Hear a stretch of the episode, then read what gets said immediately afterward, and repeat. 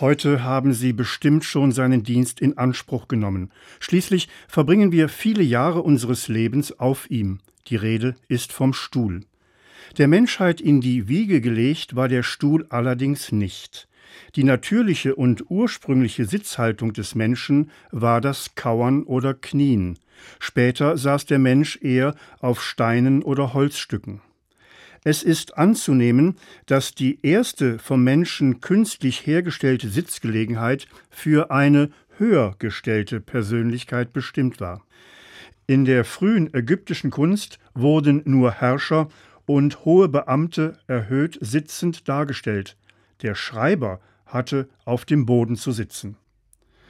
Auch wenn es die Nutzung des Stuhls im Lauf seiner Geschichte geschafft hat, über das höfische Protokoll hinaus ein alltäglicher Gebrauchsgegenstand zu werden, so kann er noch immer an bestimmten Orten auf höher gestellte Persönlichkeiten hinweisen und sogar zu einem Symbol der Macht werden. Noch größere Bedeutung wird nur ganz wenigen Stühlen zugeschrieben. Einer davon steht in Aachen. Er ist auch eine Sitzgelegenheit, seine erhöhende Position macht ihn zum Thron. Gemeint ist der Thron Karls des Großen in seiner ehemaligen Pfalzkapelle, dem heutigen Aachener Dom. Dieser Thron aus Marmorplatten mit eingeritzten Graffiti und in Kastenform gefertigt ist auffallend schmucklos. Diese Marmorplatten allerdings machen ihn zu einem besonderen Thron denn diese unterschiedlich dicken Platten waren ursprünglich Fußbodenplatten in der Grabeskirche in Jerusalem, an der Stelle gelegen, an der der mittelalterlichen Tradition entsprechend der Leib Jesu Christi das letzte Mal die Erde berührt hat. Diese Bodenplatten, aus denen der komplette Thron gefertigt ist, machen ihn zur Reliquie. Von einem noch wertvolleren Thron spricht der 93. Psalm in der Bibel. Der Herr ist König, mit Macht umgürtet. Ja, der Erdkreis ist fest gegründet, nie wird er wanken. Dein Thron steht fest von Anbeginn, du bist seit Ewigkeit.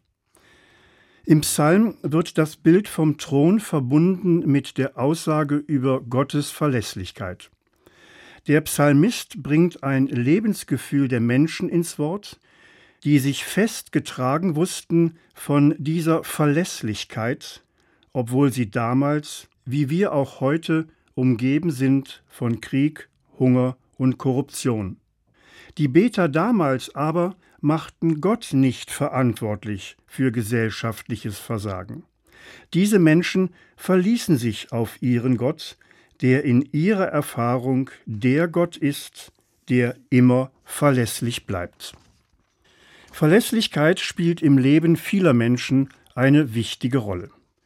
Über die Bedeutung des Stuhls als Sitzmöbel hinaus gibt der Stuhl als Metapher bezogen auf Verlässlichkeit zu denken. Beziehungen bringen Konflikte mit sich. Verlässlichkeit bedeutet hier keiner zieht keinem den Stuhl unterm Hintern weg. Im Streit bedeutet Verlässlichkeit, dass niemand sitzen gelassen wird. Wenn entschieden werden muss, dann fordert Verlässlichkeit, dass keiner zwischen den Stühlen sitzen gelassen wird. Und wenn es darauf ankommt, Schwache stark zu machen, dann müssen die Stühle zusammengerückt werden um gemeinsam stärkend handeln zu können, denn darin erweist sich Verlässlichkeit.